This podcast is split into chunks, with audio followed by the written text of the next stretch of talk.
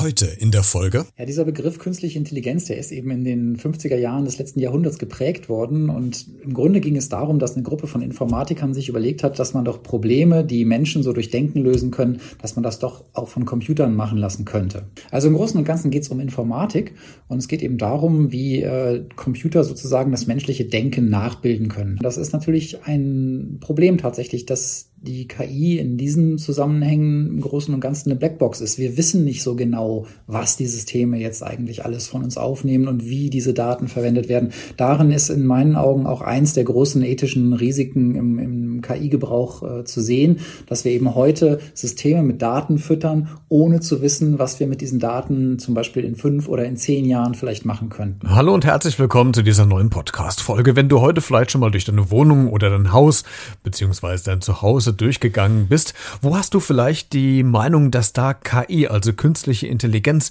hintersteckt? Vielleicht wärst du auch überrascht zu wissen, dass es in manchen Geräten oder in Systemen der Fall ist, wo man sich gar nicht denkt. Wir klären heute mal äh, konkret, was ist eigentlich KI? Was steckt dahinter? Wie arbeitet die künstliche Intelligenz? Wo sind die Grenzen? Was ist es, ähm, wenn man das in Bezug zur Ethik mitbringt? Welche verantwortungsvollen Aufgaben haben denn die großen Konzerne bei Social Media wie Facebook? Facebook, Instagram, Twitter und andere. Also ein spannendes Thema, für das wir uns jetzt ganz viel Zeit lassen in den nächsten knapp 25 Minuten. KI, künstliche Intelligenz, los geht's. Beredet. Der Talk mit Christian Becker. Heute zu Gast Hallo, ich bin Sven Krüger. Ich arbeite als Berater und als Coach für Digitalisierung, äh, Führung und Marketing in Berlin und äh, ich bin auch gleichzeitig bei Adesso der Leiter Marketing, der Chief Marketing Officer. Und ich freue mich, dass Sie heute mein Gast sind, Herr Krüger, denn wir wollen uns mit dem Thema beschäftigen, äh, was natürlich aktuell gerade ist und auch noch in Zukunft sein wird, nämlich KI, die künstliche Intelligenz. Bevor wir richtig in die Materie einsteigen, die Frage an Sie, wann hatten Sie denn heute die letzte Begegnung mit irgendeiner KI? Oh, bestimmt vor wenigen Minuten erst, als ich ich noch mal kurz vor dem Podcast so die ganzen Social Media äh, Accounts gecheckt habe und da wird mir ja immer ein Post-Feed angezeigt und der ist natürlich äh, über irgendeinen Algorithmus sortiert. 2018 hat die FAZ äh, in der Umfrage herausgefunden, dass die Hälfte der Deutschen eigentlich gar nicht so wirklich weiß, was KI ist. Jetzt sind das knappe vier Jahre her. Hat sich das geändert? Also sind wir Deutschen so ein bisschen offener, was das Thema anbetrifft, beziehungsweise wissen eigentlich, was dahinter steckt? Ich glaube schon, dass wir offener geworden sind. Ich glaube auch, dass sich diese Zahlen bei diesen Abfragen, dass sich die drastisch verbessern werden. Also jetzt in der Gegenwart und auch in der näheren Zukunft noch. Trotzdem ist, glaube ich, den meisten Menschen nicht so richtig klar, was wirklich dahinter steckt. Also die können dann schon die Frage beantworten, aber aber was es eigentlich bedeutet und wie es wirklich funktioniert und auch welche Folgen es vielleicht für sie persönlich oder gesellschaftlich hat, ich glaube, das ist doch noch ein bisschen nebulös für die meisten. da versuchen wir das heute ein bisschen klarer zu fassen, ähm, was nämlich eigentlich genau KI bedeutet. Es geht um äh, Kalkulation von Wahrscheinlichkeiten beziehungsweise von Entscheidungen. Aber was ist tatsächlich wirklich KI? Erklären Sie es uns, beziehungsweise mir auch als Laie, ich habe es zwar schon mal gehört, aber jetzt noch nicht so wirklich damit beschäftigt. Was ist KI? Was muss ich mir darunter vorstellen? Ja, dieser Begriff künstliche Intelligenz, der ist eben in den 50er Jahren des letzten Jahrhunderts geprägt worden. Und im Grunde ging es darum, dass eine Gruppe von Informatikern sich überlegt hat, dass man doch Probleme, die Menschen Menschen so durch Denken lösen können, dass man das doch auch von Computern machen lassen könnte. Und damals hat äh, John McCarthy, also einer dieser äh, Informatiker an der Dartmouth College äh, in, in den USA, eine Konferenz einberufen und er hat einen Forschungsantrag dazu geschrieben und da hat er zum ersten Mal diesen Begriff verwendet. Also im Großen und Ganzen geht es um Informatik und es geht eben darum, wie äh, Computer sozusagen das menschliche Denken nachbilden können. Also man könnte sagen, künstliche Intelligenz ist das Denken der Computer. Und wo wir schon bei McCarthy sind, da gibt es eben auch so ein bisschen dieses Thema, dass äh, er sich auch darüber beklagt hat, dass wenn KI dann irgendwann mal funktioniert, dann wird man es nicht mehr so nennen. Wir haben ja heute schon im Alltag sehr viel künstliche Intelligenz, die wir andauernd benutzen. Und dann sind das meistens Produkte, die haben irgendeinen Namen. Ne? Zum Beispiel, wir googeln etwas, wir benutzen dann eine Suchmaschine. Dann sagen wir ja nicht, ich setze jetzt mal künstliche Intelligenz ein, um das Internet nach einem Suchbegriff zu durchforsten, sondern wir sagen eben einfach, ich google das. Und auf diese Art und Weise merkt man eben immer, wenn Leute wirklich von KI sprechen, dann wissen die noch nicht so richtig, was es eigentlich genau ist oder kann. Es ist ein spannendes Feld und noch spannender ist eigentlich so die Abgrenzung. Was ist denn eigentlich KI und was ist es dann nicht mehr? Jetzt habe ich mich mal so heute bei mir im, in meiner Wohnung hier umgeschaut. Ähm, also natürlich ähm, ohne Werbung zu machen. Es gibt auch andere Produkte. Wir haben iPod hier, wo man quasi sich unterhalten kann. Also sprich wie eine Alexa. Wir haben einen äh, automatischen Staubsaugerroboter, ähm, äh, smarte Lichter mit Sensoren dabei. Ähm, ist das alles schon KI? Beziehungsweise wo grenzt sich denn KI von KI ab und ab wann ist es was anderes? Das ist so ein Expertenstreit. Also die Frage ist sehr, sehr gut. Ich bin ja selber auch kein Informatiker oder Entwickler, sondern ich bin eben von Haus aus eher ein Marketier und eben auch ein systemischer Coach.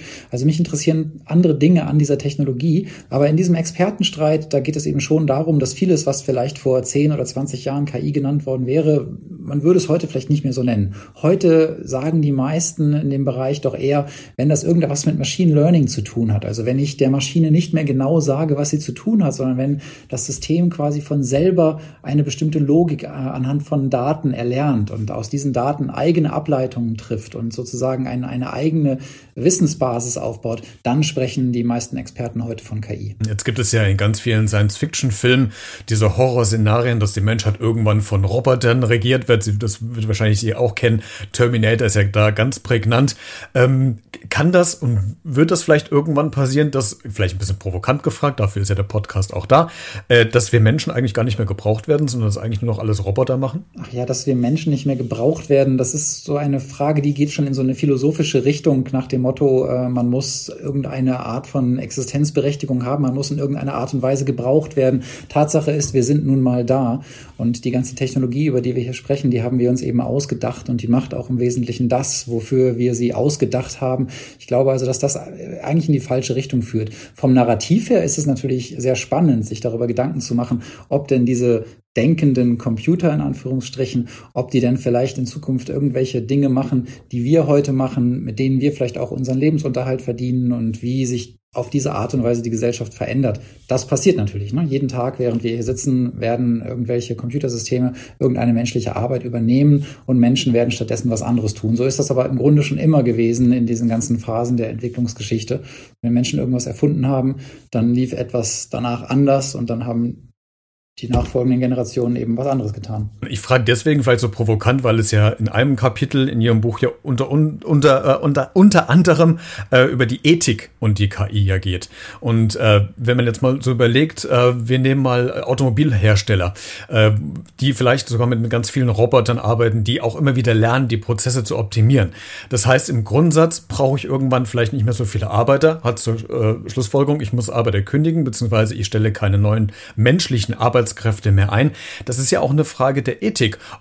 Ab, äh, oder bis wann man quasi für sich verantworten kann, hier setze ich noch KI oder Roboter ein und hier überlasse ich das den Menschen. Es sind jetzt sehr viele Fragestellungen in, in diesem Raum. Ähm, eine Sache, die ich gut finde, ist, äh, ja, es ist eine Frage der Ethik und es ist eine Frage der Ethik für die Menschen. Es ist also nicht eine Frage der Ethik für die KI, ne, weil die KI hat halt insofern keine Ethik. Es sind eben äh, Computersysteme, es sind algorithmische Systeme, die mit Daten arbeiten und eben nach bestimmten Prinzipien äh, mit den Daten etwas machen, was ihnen vorher von Menschen mehr oder weniger frei vorgegeben wurde.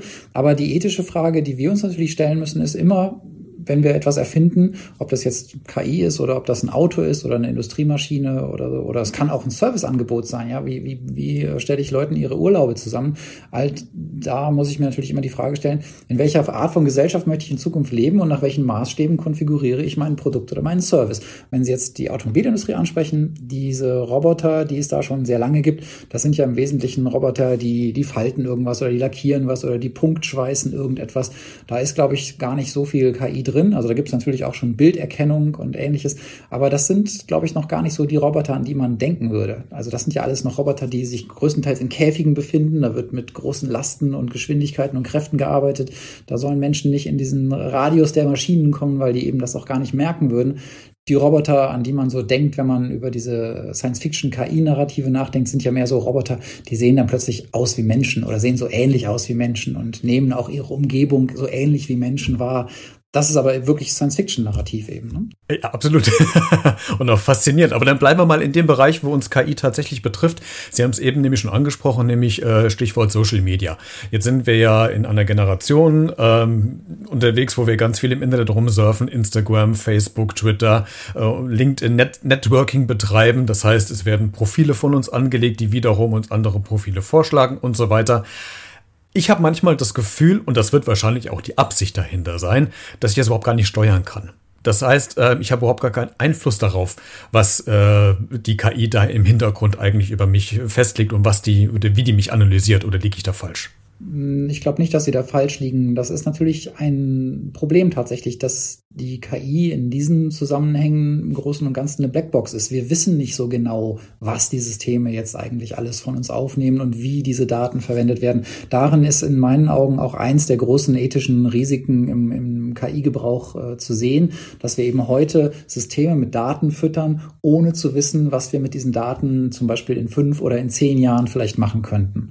Und da gibt es auch Beispiele dafür, dass man, wenn man eben heute ein modernes Smartphone hat, dann hat das so sehr viele unterschiedliche Sensoren, die eben auch registrieren, wie man das hält und ob man sich bewegt und wie schnell man sich bewegt und so weiter. Wir benutzen das eben, wenn wir joggen gehen oder sowas in der Art. Aber viele Männer zum Beispiel tragen ihr Smartphone in der Gesäßtasche und man kann beispielsweise jetzt diese Smartphone-Daten, diese, diesen Girosensor permanent auslesen und dann hat man plötzlich Informationen über das Hüftgelenk während des Gehens. Ja, und daraus kann man eben tatsächlich äh, Krankheitsmuster auch potenzielle zukünftige Krankheitsmuster auslesen. Und das möchte man ja vielleicht gar nicht. Ne? Wenn man jetzt vielleicht in einer großen mhm. Firma arbeitet, die die Smartphones zur Verfügung stellt, dann möchte man möglicherweise die Sicherheit haben, dass der Arbeitgeber solche Daten nicht ausliest. Was uns zum nächsten Thema bringt, nämlich so die Verantwortung von äh, Arbeitgebern beziehungsweise von Social Media Plattformen. Vor äh, zwei Jahren war es, glaube ich, oder vor einem Jahr, wo in Amerika der Wahlkampf startete, äh, war ja ganz publik in den Nachrichten, dass ja über Facebook ganz viel Propaganda äh, den Leuten zugespielt wurde, was ja auch auf deren Profil quasi ausgesucht und dementsprechend gepostet wurde. Ähm, nehmen wir mal andere Firmen natürlich auch mit dem Blick, jetzt nicht nur Facebook, sondern generell generell. Was haben denn äh, solche Firmen, gerade die über Social Media aktiv sind, überhaupt für eine Verantwortung, äh, damit umzugehen bzw. damit zu arbeiten? Ja, das ist auch wieder eine sehr gute Frage, die wahnsinnig aktuell ist, weil wir jetzt gerade in diesen Tagen den Digital Services Act äh, öffentlich besprechen und der eben auch beschlossen wird oder eben nicht. Und äh, da muss man sich schon die Frage stellen, wieder, die ich vorhin erwähnte, in welcher Art von Gesellschaft wollen wir leben? Die Systeme, die Sie jetzt ansprechen oder auch die, diese Vorfälle, die es da gab und äh, Wahlkämpfe sind natürlich immer ein ganz wichtiges äh, Kristallisationsmedium äh, dafür. Da, da wird plötzlich es wichtig herauszufinden, wie öffentliche Meinung aussieht und wie ich sie vielleicht auch beeinflussen kann. Und die Aufgabe der, der Betreiber ist vielleicht an der Stelle schon dafür zu sorgen, dass nicht beliebig Fehlinformationen ins Netz gestreut werden. Ein Szenario ist ja so, die digitale Welt ist eben beliebig kopierbar. Und wenn Sie aber als einzelner Mensch jetzt online sind, mit, mit, mit, ihrer, mit Ihrem Profil und Ihrer Stimme und Sie äußern sich eben im sozialen Netzwerk politisch, dann ist das eine politische Meinungsäußerung. Wenn ich aber jetzt eine Horde von elektronischen Bots, also von so kleinen künstlichen Agentenprogrammen losschicke, die alle mit gefakten Identitäten im Netz unterwegs sind, dann kann ich das ja hunderttausendfach machen. Und dann geht ihre eine Stimme eben unter in der Kakophonie des ganzen Gebrabbels dieser Hunderttausenden von Bots, die ich möglicherweise ins Netz jage. Und da ist, glaube ich, schon die Verantwortung der, der großen digitalen äh, Player, also Amazon, Facebook und so weiter, es ist, glaube ich, schon deren Verantwortung dafür zu sorgen, dass das eben nicht passiert, dass also nicht automatisierte Massenmeinung äh, tatsächlich individuelle Meinungen komplett überdeckt. Wir bleiben aber bei dem Thema Social Media, nämlich auch bei den Generationen, die dieses Medium bedienen. Da gibt es eine Generation, nämlich Generation Z nennen sie es, die wohl besonders mit äh, KI zu tun haben wird in Zukunft. Ähm, erklären Sie uns doch mal ganz kurz, was Sie oder wie Sie die Generation Z definieren und was diese Generation eigentlich für eine Aufgabe hat hat, beziehungsweise was auf sie zukommt. Ja, die Generation Z oder Gen Z oder wie immer man sie nennen möchte. Ich habe mir das ja nicht ausgedacht. Das sind ja so, so Generationstypologien von X, Y, Z und die im Grunde die, die kleinen heute, also so 0 bis 6 oder so, die werden ja schon Generation Alpha genannt, also für die wird das noch viel mehr gelten.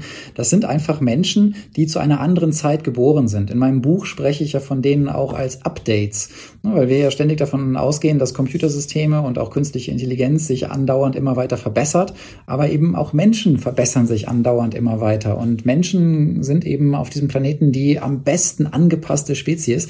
Und deswegen finde ich es immer so ein bisschen belustigend, wenn wir uns Sorgen machen, wenn irgendeine Computer Robotergeneration oder irgendein neuer Roboter plötzlich irgendwas kann oder in Anführungsstrichen besser kann, als irgendein Mensch das kann, weil natürlich auch Menschen ständig Sachen besser können, als Menschen es vorher konnten. Und insofern bin ich sehr, sehr zuversichtlich und freue mich natürlich, dass die nachfolgenden Generationen alles Mögliche äh, ganz anders sehen, ganz anders lernen und die Welt für sich sozusagen neu erfinden. Und ich glaube, das ist die, die wesentliche Botschaft. Die Generation Z, die eben jetzt äh, ja größtenteils doch im späten Teenager-Alter oder frühen Zwanzigern sind, ähm, das ist eben die Generation, die in spätestens zehn Jahren so im Wesentlichen diese Gesellschaft äh, übernehmen und leiten wird. Und die ist ganz anders mit KI aufgewachsen, die ist anders mit mobiler Kommunikation aufgewachsen, mit elektronischen Medien überhaupt als ich beispielsweise. Und wie gesagt, die Generationen, die danach kommen, für die wird das alles noch selbstverständlicher sein. Ich könnte mir vorstellen, dass mein, mein Patenkind, der ist jetzt vier, vielleicht ist es für den schon selbstverständlich. Äh, in meinem Alter hat er vielleicht schon seit 30 Jahren mit äh, Computern gesprochen. Jetzt haben wir auf der einen Seite diese Generation der Anfang 20-Jährigen oder der Teenager, sage ich mal. Äh, dann kommt jetzt die Nachfolge nachfolgende Generation, Sie haben es eben schon angesprochen, was mir noch fehlt in der ganzen Hierarchie, ist äh, die ältere Gesellschaft, die wir jetzt haben. Was machen wir denn mit den äh, 60, 70, wenn man jetzt also von 60 von all sprechen kann, aber was machen wir denn mit denen? Ich habe mir so das Gefühl, dass wir die, dass wir die völlig verlieren, wenn ich an, an meine Eltern denke, die beide Anfang 80 sind, äh, die kein Smartphone zu Hause haben, die kein Internet zu Hause haben, weil sie auch bewusst dafür entschieden haben, aber trotzdem erleben die ja im, im Alltag, dass die immer mehr abgehängt werden und die haben Angst davor. Also was machen wir denn mit dieser Generation? Ja, es ist immer so eine Sache, wenn man sagt, was machen wir mit denen? Ne, weil sie ja auch schön gesagt haben, ihre Eltern haben das eben selber entschieden, dass sie das so machen wollten. Die haben vielleicht für sich entschieden, ach, ich habe irgendwie keine Lust mehr, mich noch damit auseinanderzusetzen. Das ist dann ja eine bewusste Entscheidung von denen gewesen. Das ist ja auch beneidenswert, das in dem Alter noch selber so bewusst entscheiden zu können. Und aber auch darin liegt natürlich auch der Hintergrund Ihrer Frage, weil viele ältere Menschen können das vielleicht gar nicht mehr so bewusst entscheiden. Und so gesehen muss man sich dann schon verantwortlich auch für die Gedanken machen. Ja, ich glaube, das Thema der, der digitalen Teilhabe ist schon ein wichtiges. Das ist auch einer der Gründe, ehrlich gesagt, warum ich das Buch geschrieben habe, weil mir eben aufgefallen ist, dass die Menschen überhaupt, oder nicht die Menschen überhaupt, aber dass wirklich sehr, sehr viele Menschen sehr wenig wissen darüber, wie diese Systeme funktionieren und was das überhaupt ist und was die machen. Und dass äh, doch ganz schön viel davon in die Hände von Drehbuchautoren oder Romanautoren äh, gegeben wird. Und das ist eigentlich schade, weil zu wissen, wie etwas funktioniert, heißt eben auch besser damit umgehen zu können und heißt eben auch besser entscheiden zu können, was man machen will und was nicht. Deswegen heißt das Buch ja auch die KI-Entscheidung. Also mal ganz kurz zurück zu Ihrer Frage, was soll man mit denen machen? Ich glaube, man kann nur versuchen, möglichst niedrigschwellige Angebote zu geben, also wie zum Beispiel so ein, so ein Buch, das jeder verstehen kann, ja, oder vielleicht auch ähm, Serien, Filme, Freizeitangebote, ähm, was macht diese Generation? Gehen die vielleicht in die Volkshochschule, belegen die äh, Kurse für irgendetwas? Ja, es gibt ja auch äh, online eine ganze Menge Dinge, die man da machen kann. Wenn man es möglichst einfach gestaltet, dann glaube ich, finden die auch einen Zugang dazu. Und den muss man ihnen aber vielleicht so ein bisschen auch schmackhaft machen. So also wie äh, im Marketing ja auch alles Mögliche allen möglichen Leuten schmackhaft gemacht wird. Und wenn uns daran liegt, dann müssen wir eben da ein bisschen Zeit und Geld investieren. Zurück von der älteren Generation wieder hin zu der ähm, noch kommenden oder der jetzigen äh, Kinder- und Jugendgeneration.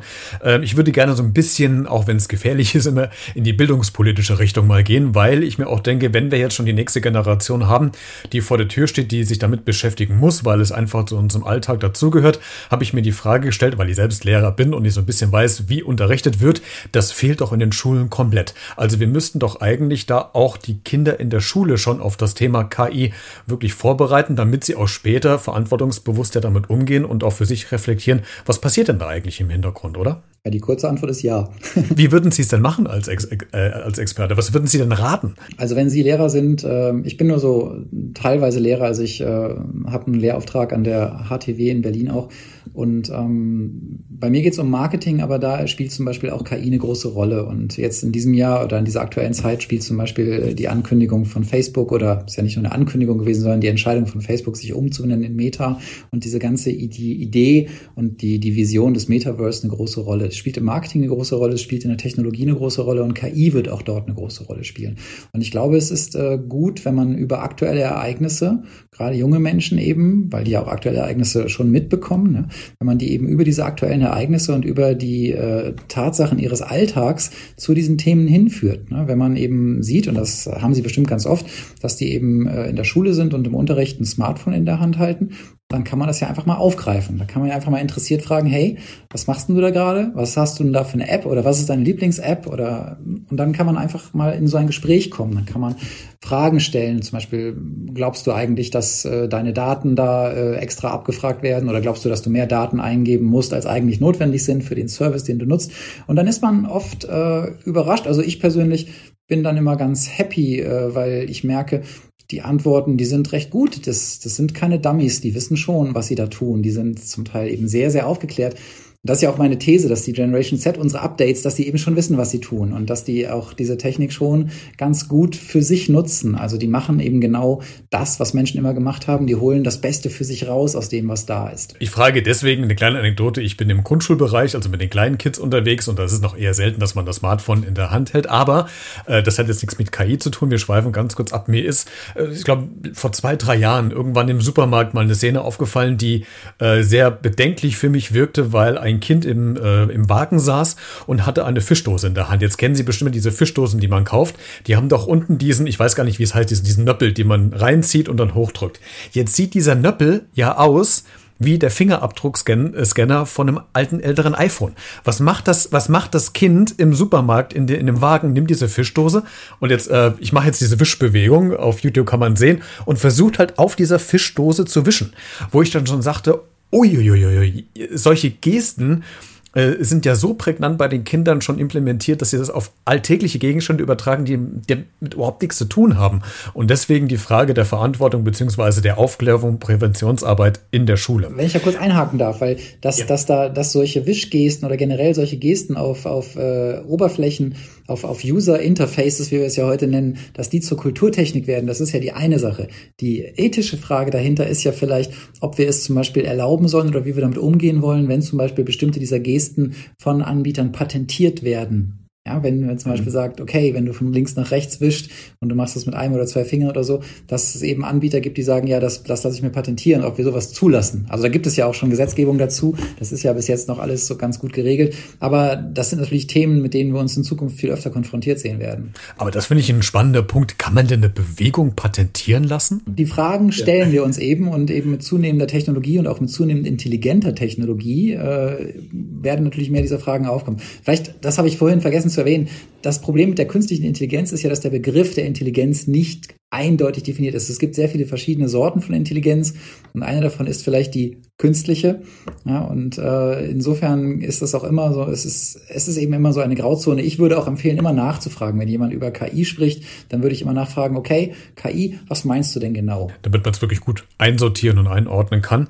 Äh, letzte Frage für heute. Sie haben am Anfang des Gesprächs schon gesagt, wo ich überall KI quasi in meinem Alltag erlebe. Meistens, äh, wenn ich mit dem PC arbeite, Google oder Social Media. Aber gibt es trotzdem noch in meinem Alltag ähm, Situationen oder Begebenheiten, wo KI dahinter steckt, wo ich das vielleicht gar nicht vermuten würde? Ja, das hängt jetzt ein bisschen davon ab, wie gut ich ausgebildet bin in diesen Zusammenhängen. Aber natürlich gibt es eine ganze Menge Dinge, wo ich eben äh, was gefragt wird. Also ich, ich bestelle was, sagen wir mal. Das ist so eine Alltagsfunktion. Wir bestellen ja andauernd, gerade in so einer Pandemiezeit, ne, lässt man sich Sachen nach Hause liefern, die man vielleicht sonst auch in der Stadt kaufen würde.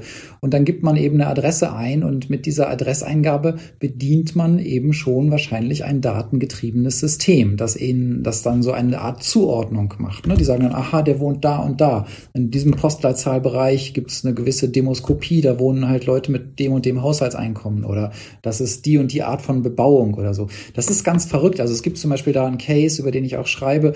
Äh, da wurde äh, in einem Land anhand der Bilder, die man auf Google Maps von den Häusern sehen kann, eine Rückkopplung gezogen auf die äh, Wahrscheinlichkeit, mit der ein Kfz-Versicherungsvertrag äh, als also die Haftung in Anspruch genommen wird. Ja, und die, die Versicherung hat daraus eben eine 25-prozentige Verbesserung ihrer Tarife erreicht aus dieser Auswertung würde man ja nicht damit rechnen, wenn man denkt, okay, ist so ein Auto an meinem Haus vorbeigefahren und ich bin jetzt auf Google Maps auch zu sehen. Mhm, ja, genau. Ja. Man wird ständig analysiert. Herr Krüger, äh, vielen Dank, dass Sie heute zu Gast waren. Die KI-Entscheidung ist Ihr aktuelles Buch, wo es noch ganz viel mehr Informationen rund um die künstliche Intelligenz gibt. Wir konnten es heute nur quasi anreißen. Mehr Informationen gibt es dann im Buch zu nachlesen. Vielen Dank, dass Sie heute mein Gast waren und dass Sie uns so ein bisschen mitgenommen haben auf die Reise, wo es in Zukunft vielleicht auch hingehen könnte. Vielen Dank, dass Sie da waren. Ich bedanke mich sehr für das Interesse und das das Gespräch. Danke. Alle Infos zum Buch und zum Autor findest du jetzt in den Show Notes zu dieser Podcast-Folge. Klick dich gerne vorbei. Da habe ich dir noch weiterführende Links und Infos eingestellt. Wir hören uns in der nächsten Folge wieder. Bis dahin bleibt neugierig und vor allen Dingen gesund. Ciao.